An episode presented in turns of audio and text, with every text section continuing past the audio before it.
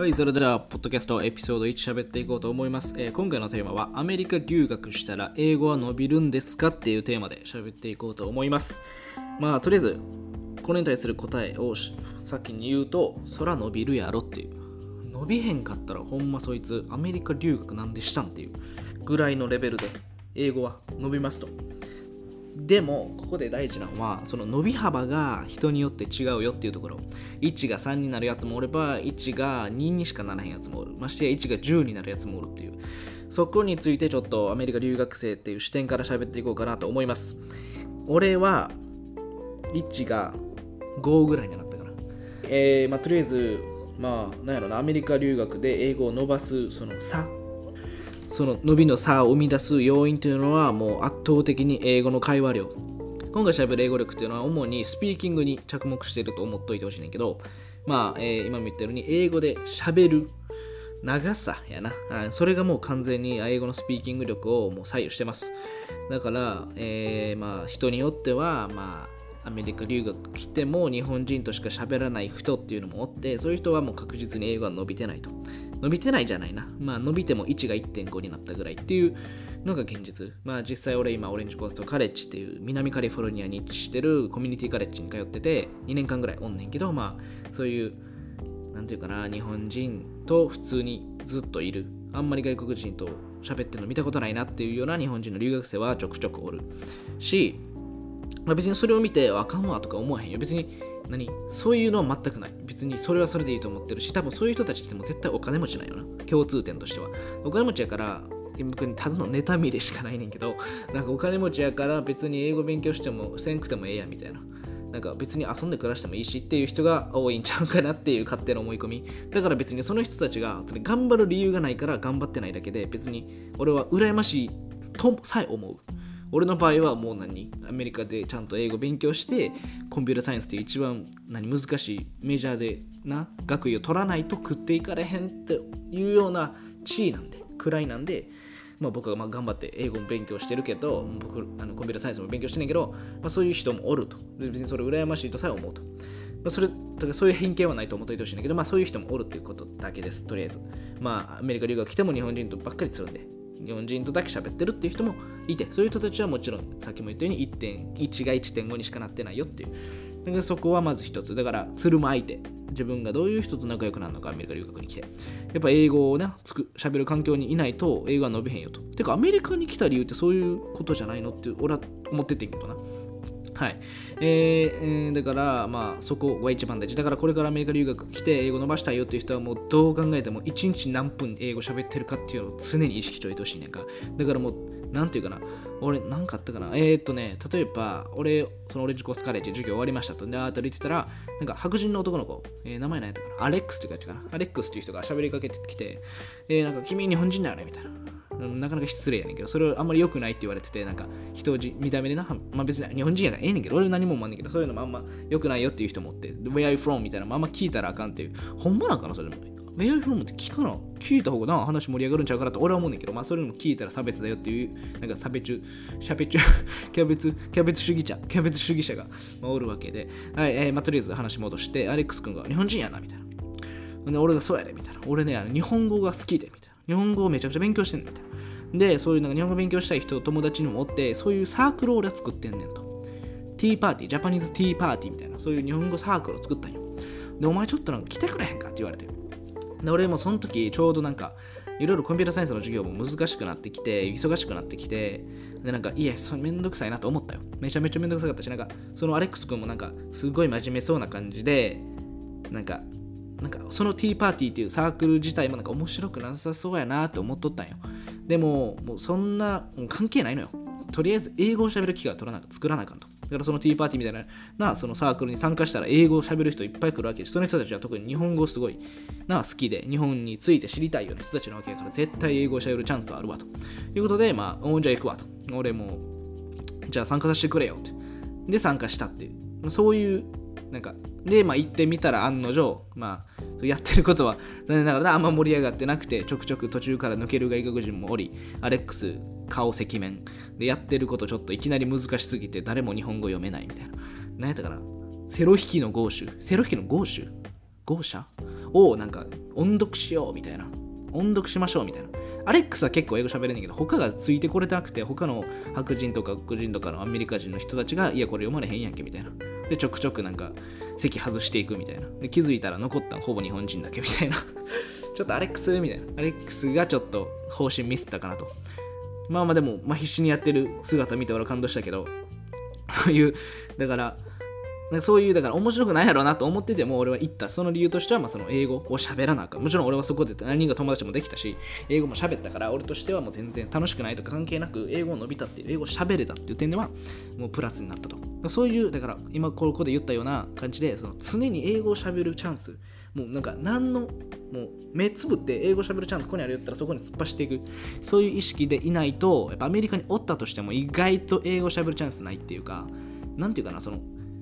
特に例えば自分のレベルが例えば英語のレベルが例えば5やとしてネイティブの喋るレベルネイティブのガチの議論っていうのはもうほぼもう100みたいなもんなんか。だからその100に入っていくのは無理やけどだからもうちょっと低い30とか20ぐらいのレベルのものがあったら全部にトライするべきやと思うねんか。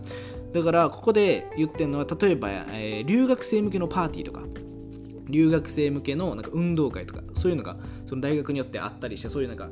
そういうのを企画してる団体とかもあったりしてだからその留学生がいっぱい集まると。でもアメリカ来てんからアメリカ人と友達になりたいわとか生意気に言ってるやつはもうそんなんじゃあかん。絶対もう最初は留学生からどうせ喋れんのは。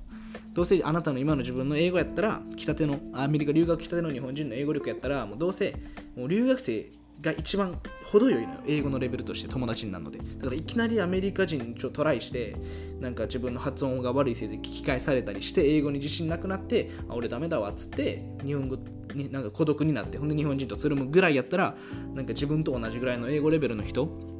もう何人でもいいのよ。俺的にはインド人がおすすめやねんけど、まあ、俺もルームメイト元インド人がおってで結構その時にその人と仲良くなってその人を来ていろんな人と友達になったからそういう感じでもうなんか別にアメリカ来たからアメリカ人と話さなあかんっていうのはまず一つないわ。それはもうマジで必要ない。その考えはいらんくてもうアメリカ来ても留学生とバンバン知り合ったらいいと思う。そこはもう留学生のコミュニティでいいと思うんで俺は満足そこで満足していいと思ってて結構。だからこっち来てそんなに何さっき言った英語を伸びる伸びないの差っていうのは英語をしゃべる時間しゃべる時間を増やすためにはどうしたらいいかっていうとそのしゃべるチャンスにもう突っ込んでいく。もうただそれだけ恐れずに突っ込んでいくだけ。やと思うねんか。で俺これ今英語で英語をしゃべる時間が一番大事。それを伸ばすためにどうするかっていうのを常に考えろって言ってんけどそれで一番いい方法がここにあるん。でを教えようと思う。それはもうルームメイトを外国人にすること。いや当たり前やろって。ただなこれ意外とやってない人多くて。だからコミュニティカレッジからであからコミュニティカレッジやからなんか2年で卒業して日本帰るわっていうような人もいるからだから何意識の違いとかもあると思うんだけどやっぱり外国人と住んだらもう確実に英語しゃべる量増えるからもうあの大学行きました帰ってきましたまた外国人ってそこでまた英語しゃべらなあかん最高。それのその状況もマジで最高でもうだから例えば大学に行くとその友達いつも喋ってた友達とかに会えなかったら結局日本人と会っておおみたいな。でもどうなのなみたいな。日本人日本人とバーッと喋ってほんで結局何？カフェテリア行っても日本人と喋って結局、まあ、日本人が2人で喋ってるとこに話しかけてくる外国人ってなかなかおらんから。結局その日は大学では日本語しか喋らなかったなちゃんちゃんっていう日もあるわけよ。でもそれで日本家に帰ったら俺の場合はインド人のナンディあとパキスタンのアドゥラあとイタリア人のシモネ。その3人が「ようわつ長と」みたいな「今日どうやって?」みたいな「おい」でアドゥラーは俺に「おいジム行くぞ」みたいな。そういう話なんよでそうしたらもう英語やし疲れてても英語でババババッと喋るわけやんか。ほんでまあみんなでネットフリックス見ながらホラー映画でも見ながら英語でワンワンやなんかいろいろ喋ってるわけやんか。その時間はマジで英語めちゃめちゃ伸びななって自分でも思う。ただこれ、俺ルームメイトアメリカ人、ちゃわ、じゃインド人、パキスタン、えー、イタリア人で、その3人ともすごい英語上手やねんか。俺より全然喋れて。で、これでもやっぱ、そのね、慣れてくるまでにすごい大変で、実は。その、一緒に住むようってなって決まって、俺こっち、そのアパートに入って、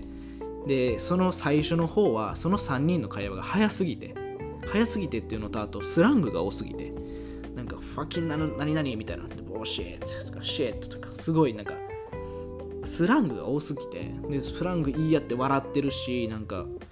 なんかその何分からんくて何を言ってるかが全くもってそのリスニングの問題ももちろんあんねんけどそのもちろんそのその三者三様の英語の癖もあるからそれにまず慣れてないっていうのが一つと英語のスピードが単純に速いっていうのとあとそのスラング。でも全く何言ってるか分からんくてほんまに何やったかなその目が見えない人人のことブラインドって言うんだけどそのなんかお前ほんまブラインドやなっていういじられ方もした実は。お前ほんま英語分からへんのかいみたいな。みたいなバカにされ方もしていやその時マジで自信なくなったな。その時うなんかそっから何そのだから入居したての頃は自分のプライベートルームに1週間ぐらい ずっと引きこもってた。あなんか俺はなんか自信なくしたわあいつらと英語喋られへんみたいな。と思ってて。で部屋にちょっととどまっててんけどでもやっぱこれじゃあかんと、うん、これではやっぱ成長せえへんと。やっぱどんだけ辛くてもその話を聞くだけでもいいからおらなあかんと。バカにされても仕方ないと。いつか喋れるようになればいいねんから今は辛い時期やと思って俺はもう無理やり重い腰を下ろして重い腰を下ろしたらあかんな。なんていうのあれ？重い腰を上げて重い腰を上げてリビングに行ってでみんなでネックフリックス見てでだんだんだんだんその何？質問したりとか質問されたりしてでまあ結局何？耳も慣れてきてスラングも分かってきて、まあ、そのせいで俺もなんかちょくちょく雑談の時はなんかファッキンとか入れてしまうようになってしまったけどでまあそれもまあ適応やわな。でそれで結局その人たちとも雑談でバーって喋れるようになって時には俺が笑い取れるようになったりして。っていうのがあったな。だからそこでは俺もめちゃめちゃ英語のみた。いその体験。だからその苦しい1週間英語が喋れない自信を失ったもうスラグなんやね全然分からへんやんもうちょいゆっくり喋ってくれよっていう。その時期を乗り越えて頑張って腰を重い腰を上げてでリビングに行って喋った。あのこの挑戦じゃないけど行ってまいみたいな。もう行かなあかんって思ってたそのモチベーションっていうのはやっぱりアメリカ留学に来たの。英語を伸ばさなあかんっていう前提としたこの目標の達成があったからであってそれからその、やっぱ英語を伸ばしたいっていう気持ちがないとそういうことはできへんやモチベーションがないと結局。だってそんなバカにされるようなところに誰も行きたくないか何のメリットもないのに。だからそういうのに英語を伸ばさなあかんっていう義務感絶対英語やから。とりあえずアメリカ留学は。それだけはほんまに言える。だからやっぱアメリカ留学来る前にもう英語絶対伸ばそうと。で、1日何分以上、絶対1日でっけるだけ英語喋ろうっていう意識でいる。日本語喋ったらあかんと言わへんで。日本語喋るのは全然いいし、俺も普通に喋るし、その日本人の友達とか彼女とかも。だから、なんか、その意識だけ持って常に目を光らしといたらいいんちゃうかなっていう話です。はい。だから、それ意識の問題。すべて意識の問題。能動的に動く。だからもしチャンスがあれば飛び込む。あと、ルームメイト。これはもうほんまに、これ最高やから。マジで。これだけでだいぶ留学人生変わるから、ルームメイトは絶対外国人にして。何？日本人、日本人、外国人、外国人？とかでもギリいいけど、絶対外国人入れて。はい。それ、ほんまめちゃめちゃ大事やから。はい、えー、それで英語力は大丈夫。ってか、それが留学に、アメリカ留学における英語、俺が思う。その伸びの話かな。伸びの差っていう点においては、これぐらいかな。あ、あと、英語はマジで文法とか単語とかほんまに必要やから。あの中学とか高校の英単語とか英文法をあんまりしてない人はあの伸びがめちゃめちゃ遅いと思います。っていうのもやっぱ基本がなってないと無理やからまあそんなんね、まあ、聞いたら分かる話やんけど誰でも分かると思うねんけどもうアメリカ留学来ていきなり英語喋れるわけないから結局ちゃんと文法とか、えー、個人的には、英語のセンター試験9割はいこれ目標でこれ突破してから英語留学来たら、アメリカ留学来たらもうすぐ喋れるようになるんで、はい、それぐらいの基準で、はい、今3つかな。まず1つ目が、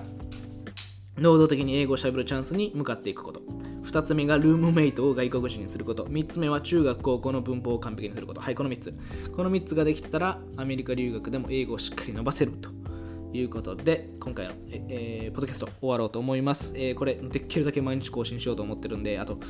なんかちょっとまとまりがないんで、はい、これからはしっかり台本書こうと思います。ということで、えー、明日の、いや、まあ、次のポッドキャスト更新を楽しみにしておいてください。えー、面白いなと思ったら、えー、サブスクしといてください。では、次の投稿で、次の、次のエピソードで、バイバイ。